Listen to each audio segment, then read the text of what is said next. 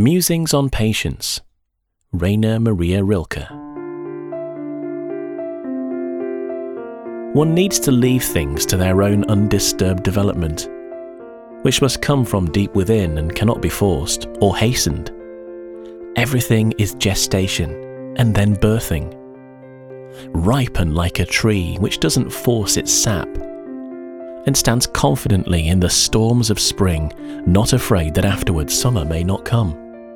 It does come, but it only comes to those who are patient, who are there as if eternity lay before them, so unconcernedly silent and vast.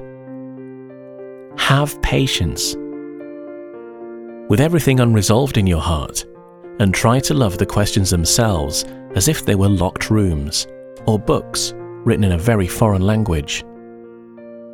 And the point is to live everything. Live the questions now. Perhaps then, someday in the future, you will gradually, without even noticing it, live your way into the answer.